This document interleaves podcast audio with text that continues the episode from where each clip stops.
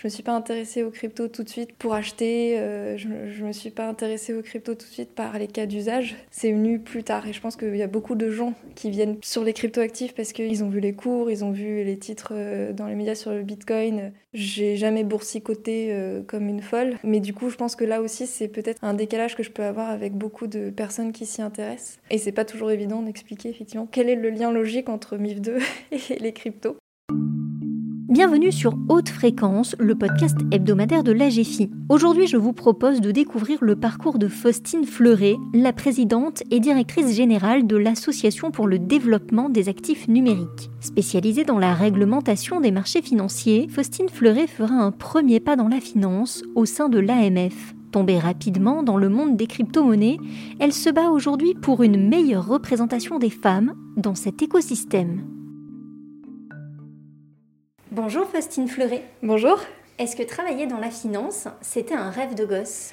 Pas vraiment, ça peut faire rire, mais mon rêve d'enfant, c'était de travailler dans le GIGN ou commissaire de police, donc pas du tout, rien à voir. Euh, mais c'est en faisant mes études, euh, j'ai commencé à l'IAE de Lyon en gestion. Euh, que euh, c'est venu petit à petit. Et du coup, en Master 1, j'ai intégré la Sorbonne euh, pour faire le Master 1 Finance et le Master 2 Banque Finance. Dès vos études, la finance et l'économie, c'était des thématiques qui vous ont intéressé Quand j'étais au lycée, c'était l'époque de la crise financière. Et c'est vrai que je n'y comprenais pas forcément quelque chose. J'ai fait une filière scientifique, donc en plus, j'avais pas de cours d'économie, même de sociologie.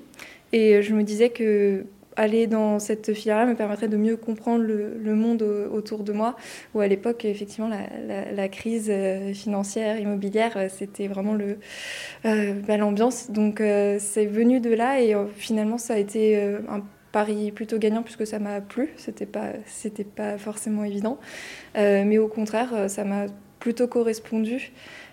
j'ai commencé sur une filière plutôt gestion et j'ai voulu me réorienter sur de, vraiment de l'économie et de la finance par la suite, parce que c'est là où je me projetais le plus. Alors quand j'étais en master à la Sorbonne, on avait énormément de cours euh, autour de la réglementation financière. Euh, le directeur du master 2, euh, monsieur Christian de Boissieu, était au collège de l'AMF à l'époque. C'était vraiment des sujets qui revenaient énormément et qui m'intéressaient beaucoup. et donc je suppose que c'est d'avoir été euh, bercée à ça pendant presque deux ans que j'ai souhaité en fait rejoindre l'AMF pour mon stage de, fin d'études. Et euh, j'aurais bien aimé y rester, ils ne recrutaient pas. Euh, mais ce stage m'a permis de voir que c'est là où je voulais, c'est dans ces sujets que je voulais continuer, donc de, de réglementation financière. Et c'est pourquoi j'ai rejoint ensuite l'association professionnelle des marchés financiers pour continuer à travailler sur ces sujets, mais du côté de l'industrie plutôt que du régulateur. Votre première expérience euh, en tant que stagiaire, c'était donc à l'AMF, c'est ça? Oui, oui, oui. Et, concrètement, euh, ben voilà, ça s'est passé comment? Ça a duré combien de temps? Euh Alors ça s'est très bien passé. ça a duré six mois et j'étais sur des sujets qui n'ont rien à voir presque avec aujourd'hui. En fait, je travaillais sur les sujets de matières premières de régulation des, des, marchés de matières premières dans le cadre de MIF2. C'était vraiment le focus de mon stage, mais j'ai pu toucher à d'autres sujets et en tout cas euh, euh, voir comment ça se passait aussi pour, euh, pour toutes les grandes thématiques financières à l'AMF, les gens étaient très, très gentils et très ouverts justement à pouvoir parler de ce qu'ils faisaient. Donc MIF2, bien sûr, la protection des investisseurs et des sujets parfois plus éloignés. À l'époque, il y avait euh, les hypothèses sur un Brexit ou non, puisque le vote était en, juin 2016 et je suis arrivée juste avant. Donc ensuite, ça a pris beaucoup, euh, de place à l'AMF. C'était une période assez, euh, assez particulière aussi avec la création de la division FinTech. C'était juste après que j'arrive. Donc c'était vraiment une grande émulation au sein de l'autorité. Mais pourtant, comme vous avez dit, ensuite, pas d'embauche à la clé de ce stage. Non, c'était pas prévu. Euh, j'étais dans, l'équipe euh, euh, qui. Enfin, c'était la direction Affaires internationales régulation, donc c'était aller à la table des négociations au niveau, au, niveau des, au niveau européen, même au niveau français. Et du coup, c'était pas forcément des postes de junior. Donc, ça, je, je le savais, je l'ai beaucoup regretté. et j'ai cherché à rejoindre plusieurs fois par la suite l'AMF, ça s'est jamais fait. mais du coup, j'ai le fait d'intégrer la MAFI et de poursuivre sur ces mêmes, ces mêmes sujets, de rester en contact finalement avec ces interlocuteurs-là, hein, puisque en face, on avait l'AMF sur ces mêmes thématiques. Bah, c'est une façon que, d'avoir réussi à prolonger euh, l'expérience, euh, même si j'étais plus vraiment euh, au sein de l'AMF. Vous êtes resté combien de temps à la MAFI Presque deux ans. je crois qu'on me reprochera toujours d'avoir fait que 22 mois, donc je, sais exactement 22 mois. mais ça a été très intense, ça a été bah, bien sûr le travail, mais en même temps la rédaction d'un livre avec mes collègues de l'époque sur la réglementation MIF 2. Donc euh, vraiment une immersion euh, dès, le début assez totale dans, euh, la réglementation financière. Je pense un apprentissage accéléré hein, sur le fond comme sur, la méthode de travail, forcément de, mener ces projets en parallèle. La, rédaction d'un livre, ce n'est pas, pas une mince affaire, ça nous a pris bien une, bonne année, mais à la fin, très, très fière du, résultat d'avoir fait ça avec mes collègues, mon ancien chef de l'époque. Euh, et c'est à la MAFI aussi que j'ai découvert les sujets euh, liés aux cryptoactifs, euh, qu'on m'a laissé l'opportunité de développer l'expertise au sein de l'association, puisque c'était à l'époque où justement l'AMF commençait à consulter sur comment on pourrait réguler ces nouveaux acteurs, qu'il fallait se tourner vers la place financière qu'ils connaissaient, parce que à l'époque, les entreprises des cryptos n'étaient pas forcément visibles ou connues. Et ça a été pour moi l'occasion bah, de, de beaucoup d'initiatives au sein de l'association qui ont en plus porté beaucoup de, fruits. Euh, donc ça a été euh, sur, sur enfin, je, l'identifie comme une expérience en deux temps. Donc la, la première avec euh, le livre, avec MIF 2, et en deuxième temps, voilà, le, développement d'une expertise et d'une appétence vraiment réelle pour, pour ces sujets spécifiques des, des cryptoactifs. Comment est venue cette idée d'écrire un livre justement sur la régulation alors, euh, en réalité, mon ancien chef, euh, une des auteurs du second livre aussi et une troisième avaient écrit le tome 1, je dirais, un livre sur MIF 1. Et donc, euh, le projet, c'était de, parler, enfin, d'écrire un livre sur MIF 2. donc j'étais avec mon, ancien chef sur les sujets régulation de marché et en face deux collègues sur les sujets plus protection des investisseurs. C'est un peu les deux grands volets de, de la réglementation MIF 2. Mais c'était vraiment pour euh, bah, finalement prolonger euh, l'expertise que, proposait vraiment la MAFI de pointe sur la réglementation des marchés financiers. Le premier livre euh, MIF et puis le second MIF 2. Ça a dû vous demander un réel investissement, du coup, votre travail, la rédaction du livre, comment vous vous êtes organisé Ce qui était intéressant, c'était que forcément le travail nourrissait le livre, puisque c'était le travail à la MAFI, c'était les, négociations sur MIF 2, euh, la, préparation de l'entrée en application. Euh, ensuite, ce qui demandait du temps, bien sûr, c'était euh, la rédaction, la relation avec, l'éditeur. Donc ça faisait pas beaucoup de week-ends, ça c'est sûr. Mais comme je disais, je, ne regrette absolument pas. À la fin, on était extrêmement heureux du résultat. et c'est une expérience très instructive hein, sur, sur beaucoup de plans. Je pense que ça m'a formé un peu en accéléré, justement sur un plan de l'organisation, de la rigueur, euh, des codes aussi, comment, comment on écrit pour une cible institutionnelle. Quand on sort de l'université, on ne s'est pas forcément penché sur cet exercice-là. Donc euh, ça, a été, euh, ça a été un an très intense, mais en plus avec des collègues que j'appréciais au, par ailleurs. Donc en soi, quelque chose d'agréable dans le travail. C'est aussi à l'AMAFI que vous êtes tombé dans le bain des crypto-monnaies. Est-ce que vous pouvez euh, voilà, raconter un peu euh, bah, comment ça s'est passé euh, exactement Déjà à l'AMF, j'avais un collègue avec qui je m'entends toujours très bien qui s'intéressait à la blockchain déjà à l'époque, mais ce n'était pas encore un sujet forcément pris, pris par l'AMF. Il y a plutôt des, gens comme mon collègue Antoine de l'époque qui, bah, qui s'y intéressaient à titre personnel et qui divulguaient la, leur, leur connaissance. Donc j'en avais déjà entendu parler. Euh, ensuite, vraiment à la MAFI, c'est euh, pourquoi j'ai eu euh, besoin de travailler dessus? C'est parce que l'AMF avait lancé une consultation sur comment on encadre les ICO. C'était la grande époque des ICO. Et quand c'est arrivé sur la table de la MAFI, on s'est un peu demandé qui allait s'en occuper. et je ne sais pas si c'est que j'étais la plus jeune ou la plus appétente sur des sujets qui sortent un peu de, l'ordinaire de la mafie. mais on m'a mis en responsabilité sur cette réponse à consultation. j'ai travaillé très étroitement avec le laboratoire de recherche en régulation financière, qui est un regroupement d'universités, notamment la Sorbonne, pour faire une réponse qui a vraiment fait écho auprès de, l'AMF et qui a inspiré beaucoup de choses de, finalement du régime qu'on a aujourd'hui. Ça a permis aussi de développer un nouveau groupe de travail au sein de l'association, et c'était un peu nouveau aussi pour la MAFI, où on avait des membres de la MAFI, donc les banques, les entreprises d'investissement, et euh, des acteurs euh, nouveaux euh, des marchés cryptoactifs. Et c'était un peu la première fois que les deux mondes se rencontraient. Et c'était c'était beaucoup aussi d'émulation très positive dans, ce groupe de travail. et finalement, je me suis rendu compte que je voulais vraiment poursuivre tout à fait sur ces sujets-là, ce qui n'est pas forcément le cœur de, de, l'action de la MAFI, d'où mon souhait bah, de, trouver une structure où on allait travailler, en tout cas où je pourrais perfectionner même techniquement mes connaissances, parce que la blockchain et les cryptoactifs, euh, il y a besoin de beaucoup de temps pour se former, et je pense qu'on se forme euh, constamment euh, encore aujourd'hui.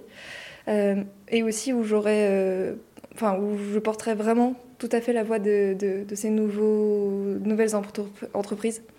Donc c'est pour ça que j'ai choisi d'aller travailler chez Consensus, qui est un des, un des, enfin qui est toujours un des grands acteurs euh, de, de, la blockchain, notamment Ethereum, et que je vais totalement basculer à ce moment-là dans, dans, la crypto. Et à partir de là, vous avez totalement basculé dans cet univers Tout à fait. J'avais deux casquettes chez Consensus, une casquette de consultante, et donc là, j'ai accompagné le ministère de l'économie et des finances, la Commission européenne, et puis un, un projet de, de, stablecoin qui depuis, euh, depuis euh, a, vu le jour.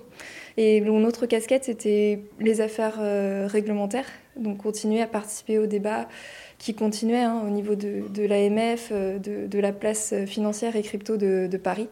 et donc c'est pendant que j'étais chez Consensus que la loi Pacte et le régime pour l'encadrement des cryptoactifs a vu le jour.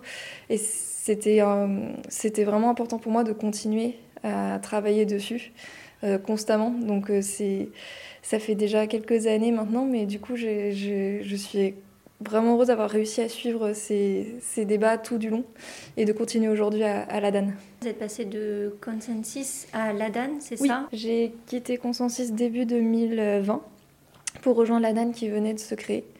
Euh, c'était euh, un collègue que j'avais chez Consensus qui, a fondé cette association et qui, est venu me proposer de, l'accompagner dans cette aventure. Donc euh, du début, on a activement travaillé pour implanter l'association, surtout quand quelques mois après, il y a eu le confinement. Donc on ne savait pas trop, pour une jeune structure, ça peut être un peu déstabilisant et on ne savait pas trop comment ça prendrait ou non. Parce qu'on a commencé autour de 11 entreprises membres fondateurs en, janvier, donc, en janvier 2020. Et, euh, et, le but, c'était de fédérer euh, l'industrie de plus en plus, donc de rassembler de plus en plus de membres, de traiter les sujets, des sujets qui, de, de longue date, par exemple les, relations avec les, les, établissements bancaires, la réglementation française qui continuait à évoluer, la réglementation européenne qui, qui commençait à se construire. Donc c'était beaucoup, beaucoup de, beaucoup de de missions en parallèle. Et bon, après deux ans, on est assez, euh, content de voir. On, a plus de 100 membres à l'association.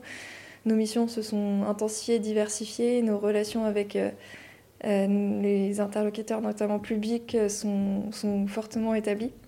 Donc il y a encore du pain sur la planche, hein. mais je pense que la, sauce a pris et qu'on est devenu un, acteur indispensable pour que cet écosystème se développe et pour être euh, justement le, point de contact euh, du secteur public, euh, des décideurs qui s'y intéressent. Qu'est-ce qui a fait que deux ans après, et notamment en mai 2021, vous vous retrouvez présidente de l'association? On a commencé avec une petite équipe. Il y avait donc mon collègue de Consensus et une autre personne sur, les, sur l'aspect communication.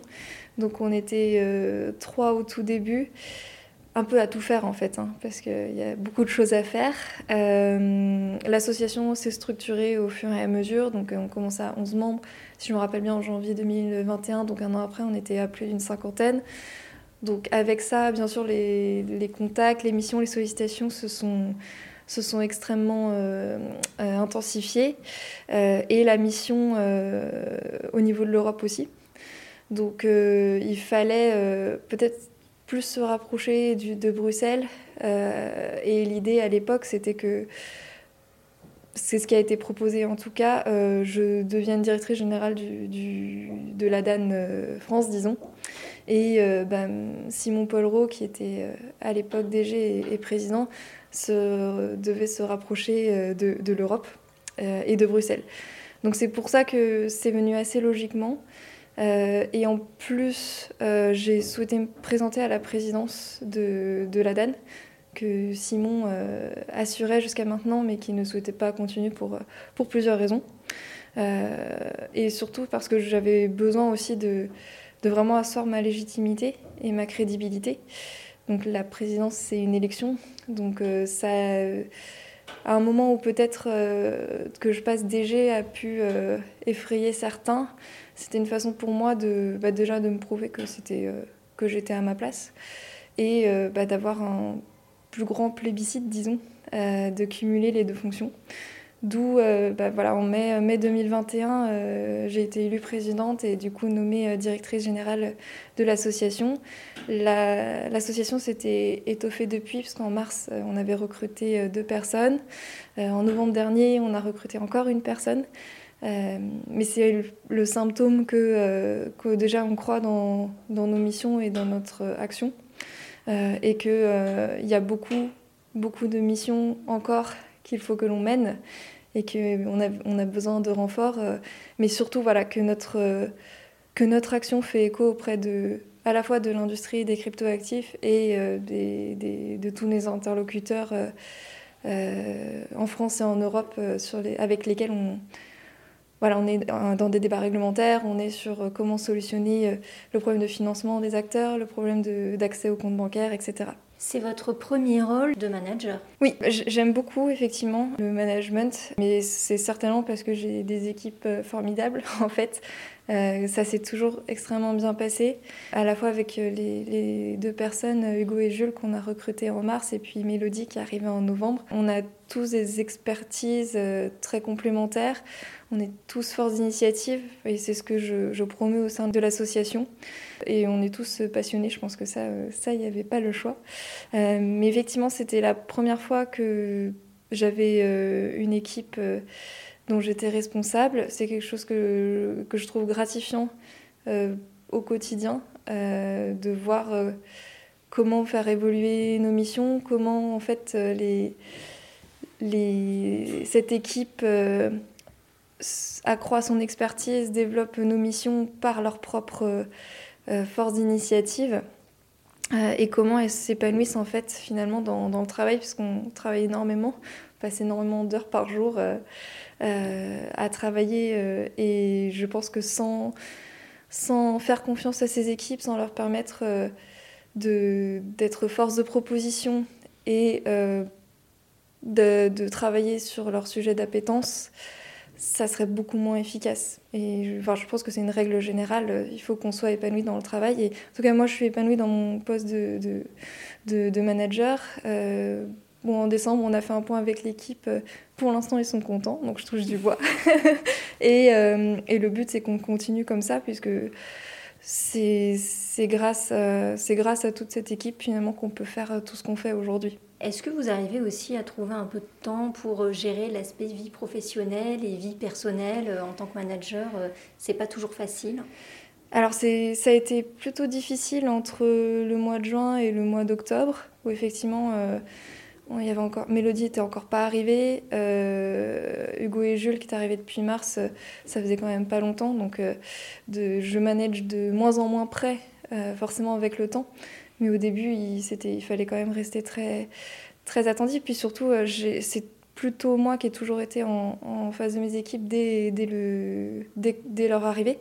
Et du coup, je voulais pas que le fait que je devienne directrice générale ou présidente change euh, la relation ou la proximité et le suivi que je pouvais assurer avec ces équipes-là.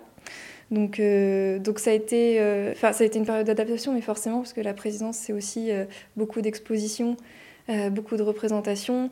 on est beaucoup plus sollicité aussi en tant que, en tant que DG. Donc ça faisait, par rapport aux missions que j'avais avant, ça avait démultiplié complètement le champ, le champ d'action. Ensuite, je crois que je gère plutôt bien la vie professionnelle, vie personnelle jusqu'à maintenant. Euh, je fais beaucoup de sport euh, tous les jours pour, que, pour justement me sentir, euh, sentir bien et en forme. Je préserve mes week-ends. Quand c'est, enfin, peu de fois ça a été pas possible, mais je pense que c'est important. et je sens parce qu'on passe tellement d'heures carrées pendant la semaine tous ensemble à travailler sur, sur énormément de choses différentes que sans, sans décompresser, je pense qu'on peut pas être endurant. Donc euh, j'essaie de créer les conditions les plus favorables à, ce que euh, le rythme intense qu'on a aujourd'hui soit, soit durable. Et c'est sûr, ça passe par euh, un équilibre qui peut être souvent malmené entre la vie personnelle et la vie professionnelle. Mais je pense que si on ne sait pas nous-mêmes qui mettons les barrières, euh, c'est pas les gens autour de nous qui vont préserver notre, notre bien-être personnel, ça c'est sûr vous avez vraiment trouvé un job aussi qui vous correspond? Je suis très épanouie, à la fois parce que c'est les sujets qui me passionnent, que ça me convient très bien de multiplier les casquettes euh, aussi. Donc là, je suis gâtée, je suis manager, euh, je suis directrice générale, donc euh, directrice opérationnelle. Je suis présidente, donc je suis la représentation finalement de l'association. Donc c'est parfois je, sais que je peux râler parce que ça fait beaucoup de choses, mais en fait je sais au fond que ça, ça me convient. Et donc, quand j'étais euh, entre guillemets simple chargée de mission à la MAFI, j'avais besoin d'écrire un livre à côté, euh, j'avais besoin de donner des cours à la Sorbonne à côté, donc je sais que j'ai besoin d'être euh, d'être multitâche, d'être polyvalente. Donc aujourd'hui, je, compile tout dans, dans cette, dans cette fonction que, que j'incarne à la DAN. Euh, et même si voilà, je sais que je peux, je peux râler, euh, je suis au fond de moi extrêmement contente extrêmement épanouie. Euh, se faire sa place dans le milieu crypto, c'est pas évident toujours. Euh, d'une part, il faut être honnête euh, quand on est une fille. ça devrait pas, mais c'est vrai. C'est vrai, c'est plus difficile. Et c'est même difficile pour soi-même quand on ne voit que, que des hommes, en fait, autour de nous. Justement, ça peut un peu challenger l'idée que est-ce qu'on est bien à sa place? Est-ce qu'on on peut prendre la parole? Parce qu'on voit très peu de femmes. Euh, et heureusement, on en voit, parce que ça permet de se dire non, euh, c'est, un problème euh, plus large que le monde des cryptos, la sous-représentation des femmes. Mais il y en a, et, et, c'est, et je ne dois pas me sentir à la marge à cause de ça. Mais ça, c'est un vrai sujet. Et ensuite, je suis venue au crypto par un parcours pas forcément logique par rapport à d'autres gens du milieu, à savoir par le monde de la réglementation financière traditionnelle. Je ne me suis pas intéressée aux cryptos tout de suite pour, euh, pour acheter. Euh, je ne me suis pas intéressée aux cryptos tout de suite par les cas d'usage, disons. C'est venu plus tard. Et je pense qu'il y a beaucoup de gens qui viennent plutôt euh, sur les cryptoactifs parce qu'ils ont vu les cours, ils ont vu les titres dans les médias sur le Bitcoin. J'ai jamais boursicoté comme une folle. Mais du coup, je pense que là aussi, c'est peut-être un décalage que je peux avoir avec beaucoup de personnes qui s'y intéressent. Et c'est pas toujours évident d'expliquer effectivement quel est le lien logique entre MIF2 et les cryptos. Est-ce que vous vous voyez continuer dans ce milieu-là justement pour casser les clichés, casser les codes euh, en tant que manager dans le secteur des crypto-monnaies La question euh, de la place de la femme et de, des inégalités hommes-femmes, c'est des sujets qui, qui me concernent, mais dans ma vie quotidienne. Euh, je n'ai pas forcément attendu d'être au poste où je suis pour m'en soucier. et je, je, suis, je vois beaucoup de choses par, le prisme, par ce prisme-là, des inégalités, des injustices que, peuvent subir les femmes. J'essaye vraiment, dans ma position actuelle, que ça puisse, à minima, comme certaines femmes ont pu m'inspirer, ou en tout cas ont pu me, me permettre de rester euh, confiante dans, la place que j'avais dans ce, dans ce milieu-là. J'espère que ça peut montrer à d'autres femmes que, que le milieu n'est pas fermé aux hommes euh, et, euh, et qu'on est parfaitement compétente, que la compétence, l'expertise n'est pas le monopole du chromosome Y. Et c'est beaucoup une action passive finalement. mais je, je, voudrais être aussi beaucoup plus active pour améliorer la représentation des femmes au sein de la crypto. J'avais déjà écrit une tribune.